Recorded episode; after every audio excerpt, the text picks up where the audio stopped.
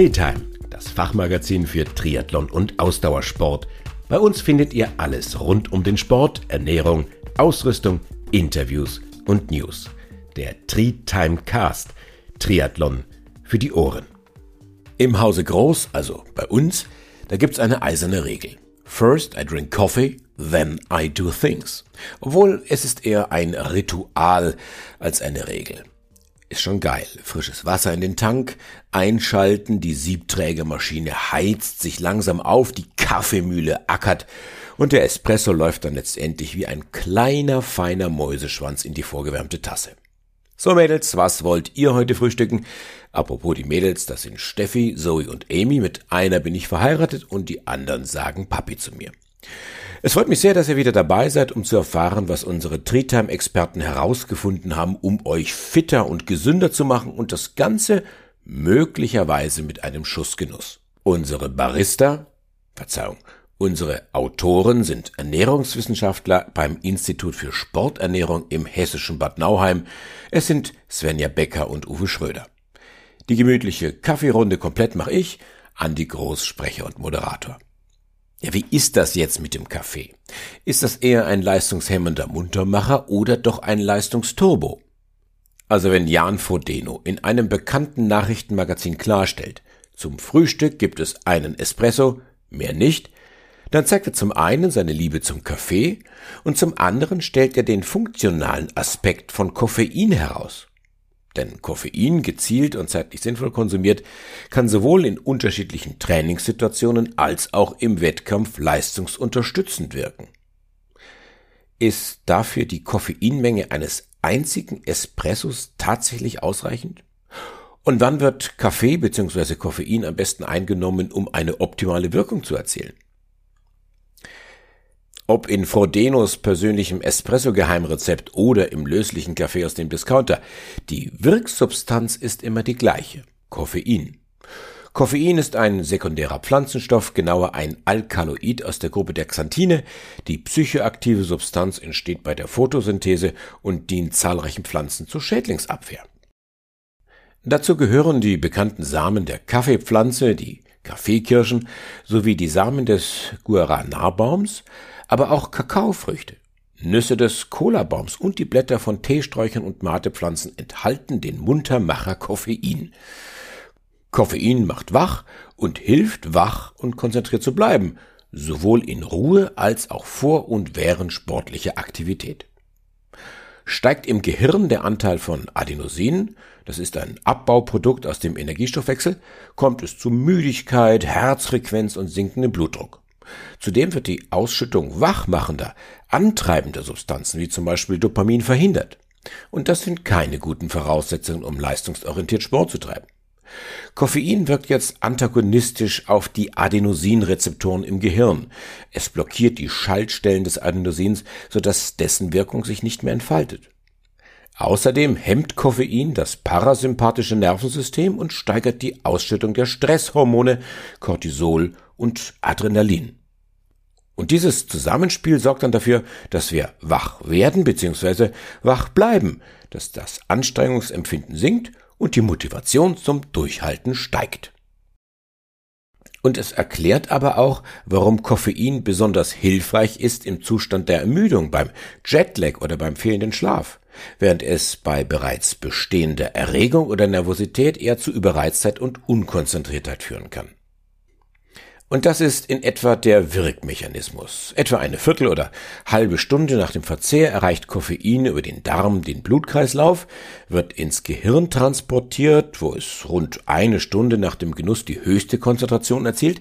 Zwischen drei und fünf Stunden dauert es dann, bis die Hälfte des aufgenommenen Koffeins wieder abgebaut ist. Und diese sogenannte Halbwertszeit hängt aber auch ab von der persönlichen Toleranz, vom Alter, vom Geschlecht und vom Raucherstatus. Wer trotz mehrerer Tassen Kaffee müde wird, hat eine hohe Toleranz gegenüber Koffein entwickelt. Die Dosierung für diese Toleranzschwelle ist individuell unterschiedlich, abhängig vom regelmäßigen Kaffeekonsum und von der körperlichen Veranlagung.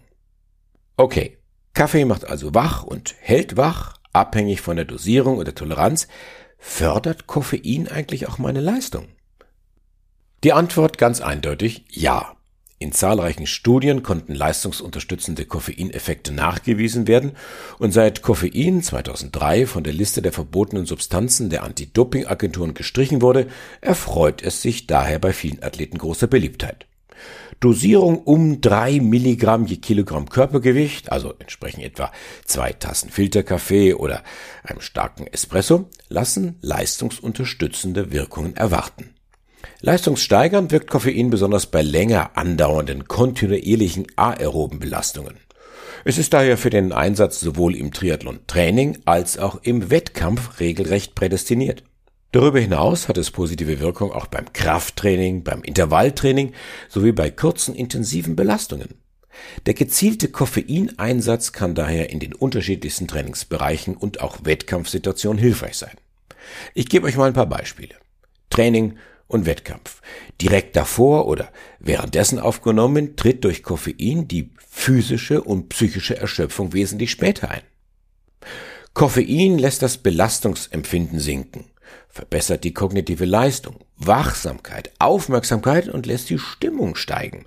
Und davon profitieren die Reaktionszeit, die Agilität und die Entscheidungsfindung.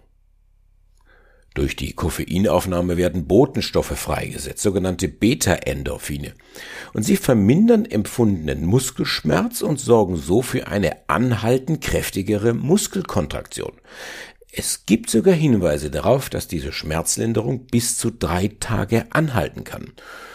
Außerdem werden durch Koffein auf neuromuskulärer Ebene zusätzliche motorische Einheiten rekrutiert, was zu einer Kraftsteigerung führt. Koffein mobilisiert Calcium aus den Zellinnenräumen, was inter- und intramuskuläre Koordination steigert. Die durch Koffein erhöhte Adrenalinausschüttung soll die Verwertung freier Fettsäuren für die Energiegewinnung stimulieren und so könnte das limitierte Muskelbenzin, also das Glykogen, während der Aktivität eingespart werden und zum Beispiel bei der Endbeschleunigung oder für den letzten Anstieg als ökonomischster und schnellster Energielieferant doch noch zur Verfügung stehen. Auch der Einsatz beim Fettstoffwechseltraining ist sinnvoll. Die Fettoxidation nach einer Koffeinaufnahme liegt um rund 30 Prozent höher. Der Reiz im Fettstoffwechsel und die entsprechende Adaption werden also effektiver. Das zeigt eine jüngste Studie. Sie wurde beim Nüchterntraining auf dem Rad bei mittlerer Intensität durchgeführt und das blind, also mit einer Gruppe mit echtem Koffein und eine Kontrollgruppe mit einem Placebo. Wird Koffein verstoffwechselt, entsteht das Abbauprodukt Theophyllin. Dieser natürliche Wirkstoff, der bei Asthmatikern als Arzneimittel eingesetzt wird, erweitert die Bronchien.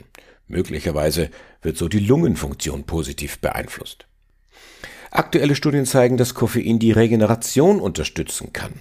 Wird nach einer Belastung Koffein zusammen mit Kohlenhydraten verzehrt, steigert sich die Wiederauffüllung der Glykogenspeicher um bis zu 60 Prozent. Und im Herbst 2020 dokumentierte eine Studie, dass Koffein in der Lage ist, nach der Aktivität bestimmte belastungsbedingte Entzündungsprozesse im Körper zu optimieren und dadurch das Risiko für unterschwellige Entzündungen oder akute Entzündungsreaktionen zu vermindern. Also für mich als Laien und als Kaffeegenießer klingt das jetzt wie eine Art sportmedizinische Wundertüte. Aber bevor ihr jetzt loslauft und nach dem Motto viel hilft viel die Kaffeeregale leerräumt, hier noch ein paar Tipps zu Dosierung und Zubereitung. Ein starker Espresso, etwa eine Stunde vor dem Start, legt schon mal eine gute Grundlage. Bei einer olympischen Distanz könnt ihr dann auf der Radstrecke nochmal nachlegen mit koffeinhaltigen Gels, Kaugummis oder Getränken. Auf der Langstrecke wiederholt ihr das in der zweiten Wettkampfhälfte etwa alle eins bis zwei Stunden. Mein absoluter Favoritentipp ist der für die Regeneration nach dem Training oder nach dem Wettkampf. Kaffee in gut verträglichen Mengen mit Kohlenhydraten und Eiweiß.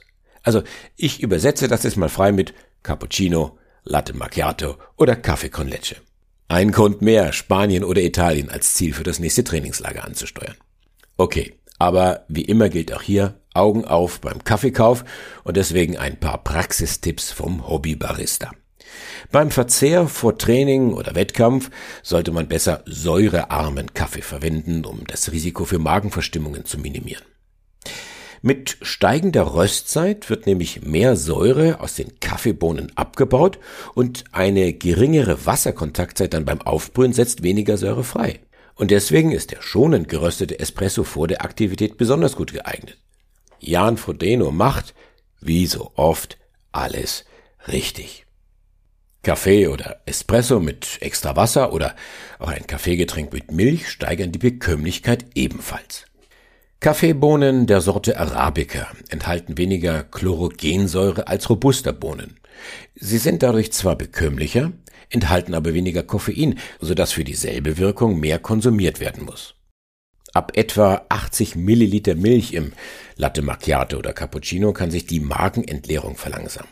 Das heißt, es dauert länger, bis das Koffein seine maximale Konzentration im Blut erreicht. Wurde bereits tagsüber viel Kaffee getrunken, ist dieser Effekt beispielsweise durch einen Milchkaffee kurz vor dem Training durchaus erwünscht. Aber aufpassen, wer seine Lieblingstasse anstatt mit dem üblichen schwarzen Kaffee zu einem Drittel mit Milch auffüllt, nimmt mit derselben Füllmenge eben weniger Koffein auf als ohne Milch. Übrigens, weitere interessante Artikel rund um das Thema Gesundheit und Ernährung findet ihr auch auf der Homepage der Treetime unter treetime-magazin.de und treetime-woman.de. Und das Schwierigste kommt jetzt eigentlich. Ihr müsst Koffein individuell dosieren. An koffeinempfindlichen Personen konnte nämlich gezeigt werden, dass bereits eine geringere Dosierung als die übliche Mindestmenge von etwa drei Milligramm pro Kilogramm Körpergewicht leistungsunterstützend wirken kann. Es gilt daher, die individuelle Wirkung im Training auszutesten, bevor Koffein im Wettkampf dann noch wirklich angewendet wird. Zudem besteht direkt vor dem Startschuss meist eine erhöhte Nervosität.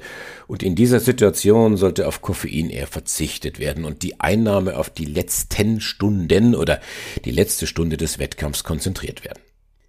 Einer Umfrage zufolge leiden etwa 65 Prozent der Ausdauersportler vor allem nach intensiven Belastungen unter Magen-Darm-Beschwerden wie Völlegefühl, Stuhldrang oder Sodbrennen. Der Grund sind meist die andauernden Erschütterungen beim Laufen oder eine Druckerhöhung im Bauchraum durch eine unphysiologische Körperhaltung während der Aktivität. Kaffee bzw. das enthaltene Koffein kann jetzt diese Beschwerden durchaus verstärken. Es gibt noch einen anderen Effekt. Täglicher Koffeinkonsum führt zur Gewöhnung und mindert den leistungsfördernden Effekt einer moderaten Dosierung. Die akute Aufnahme dann einer höheren Dosis, also ab etwa 6 Milligramm je Kilogramm Körpergewicht, soll dann zwar vergleichbar auf die Leistung wirken, steigert aber auch das Risiko von Nebenwirkungen. Und jetzt der Trick. Durch den temporären Verzicht auf Koffein über mindestens fünf Tage vor dem Wettkampf wird der Gewöhnungseffekt minimiert und höhere akute Dosierungen können so vermieden werden. Und außerdem gilt wie immer, die Dosis macht das Gift. Einmal Dosierungen von mehr als 9 Milligramm je Kilogramm Körpergewicht bewirken keine weitere Steigerung der Leistungsfähigkeit. Ganz im Gegenteil, sie erhöhen stattdessen das Risiko für Nebenwirkungen wie Kopfschmerzen, Übelkeit, Nervosität, Schlafstörungen und eine gesteigerte Herzfrequenz. Mythen rund um den Kaffee. Tja, nur weil's jeder erzählt, muss es ja deswegen nicht stimmen. Und um den Kaffee ranken sich zahlreiche Mythen. Zum Beispiel, Kaffee soll dem Körper Wasser entziehen. Dem ist aber gar nicht so. Der Berufsverband Deutscher Internisten hat bestätigt, dass sich Kaffee ähnlich auf den körpereigenen Wasserhaushalt auswirkt wie Wasser und dass er deswegen zur täglichen Flüssigkeitsbilanz mitgezählt werden soll. Kaffeekonsum erhöht zwar kurzzeitig die Filterfunktion der Niere, diese Wirkung lässt aber schnell wieder nach. Kaffee hat also weder negative Auswirkungen auf den Wasserhaushalt noch auf die Thermoregulation während eines Triathlons. Kaffee macht sauer. Definitiv nicht. Kaffee kann zwar die Salzsäureproduktion im Magen ankurbeln, auf den gesamten Organismus wirkt er aber eher basisch. Der potenzielle Säurebelastungswert der Niere liegt bei minus 1,4 und negative Werte gelten eben als basenbildend. Auch eine blutdrucksteigende Wirkung von Kaffee ist nur von kurzer Dauer und lässt bereits nach etwa 20 Minuten wieder nach. Das heißt, selbst Personen mit regelmäßig erhöhtem Blutdruck können vier bis fünf Tassen Kaffee am Tag bedenkenlos zu sich nehmen. Zudem verstärkt Kaffee die Blutdrucksteigerung beim Training und Wettkampf nicht. Wir trinken übrigens in Summe mehr Kaffee als Bier. Ursprünglich stammt die Kaffeepflanze aus Äthiopien. Dort wurden zunächst die Blätter und getrockneten Kaffeekirschen mit heißem Wasser übergossen und ähnlich wie Tee zubereitet. Erst als der Kaffee über das Osmanische Reich nach Istanbul gelangte, wurden die Samen der Pflanze, heute meist Bohnen genannt, geröstet, fein gemahlen und mit Wasser aufgebrüht. Das erste deutsche Kaffeehaus öffnete 1673 in Bremen. Der Kaffeegenuss blieb lange Zeit ein Privileg der wohlhabenderen Bevölkerung. Heute ist er mit rund 160 Liter pro Erwachsenen und Jahr das am meisten konsumierte Getränk in Deutschland. Selbst Bier wird weit weniger getrunken. Bisher wurden etwa 120 Kaffeesorten identifiziert. Dennoch werden die meisten Kaffeegetränke aus den Samen der Kaffeesorten Arabica und Robusta hergestellt. Die Arabica-Pflanze hat einen Weltproduktionsanteil von etwa 70 Prozent. Sie wächst im Hochland der südlichen Hemisphäre. Durch die langsame Reifung bei geringer Temperatur entfaltet sich ein vielseitiges, mildfruchtiges Aroma. Die Arabica-Bohne hat nur etwa halb so viel Koffein wie Robusta. Sie ist zudem leichter anzubauen. Nach der Ernte werden die Kaffeebohnen getrocknet und geröstet. Bei der industriellen Röstung werden die Bohnen innerhalb von wenigen Minuten bei Temperaturen bis zu 700 Grad Celsius verarbeitet. Eine schonendere Variante stellt die Trommelröstung dar. Sie dauert meist zwischen 10 und 25 Minuten und durch die niedrigeren Temperaturen sollen Säurereste besser abgebaut werden und die Bildung von Bitterstoffen vermieden werden. Dieses recht aufwendige Verfahren findet heute hauptsächlich bei lokalen Kaffeeröstern Anwendung. Je nach Verwendung der Kaffeebohne werden unterschiedliche Röststufen verlangt. Helle und mittlere Röstungen eignen sich gut für alle Filtermethoden, dunkle und sehr dunkle Röstungen vor allem für Kaffeecreme und Espresso. Der Klassiker unter der Kaffeezubereitung ist die Filterkaffeemethode. Dazu werden die gerösteten und gemahlenen Boden in eine Filtermaschine oder einen Kunststoff bzw. Porzellanfilter gegeben und mit heißem Wasser übergossen. Der langsame Wasserdurchlauf ermöglicht eine starke Entwicklung von Aromen und Geschmacksnuancen. Die schnellere Variante ist der Instant Kaffee. Hierbei werden die Bohnen, wie beim Filterkaffee, geröstet und gemahlen, dann werden die löslichen Bestandteile mit heißem Wasser herausgelöst. Der Kaffee wird getrocknet und zu einem Granulat verarbeitet, das dann später mit heißem Wasser aufgegossen wird. Der durch diese beiden Methoden gewonnene Koffeingehalt unterscheidet sich meistens nicht, der Geschmack meist erheblich. Ein Espresso ist stärker konzentriert und wird bei hohem Druck und kurzer Durchlaufzeit hergestellt.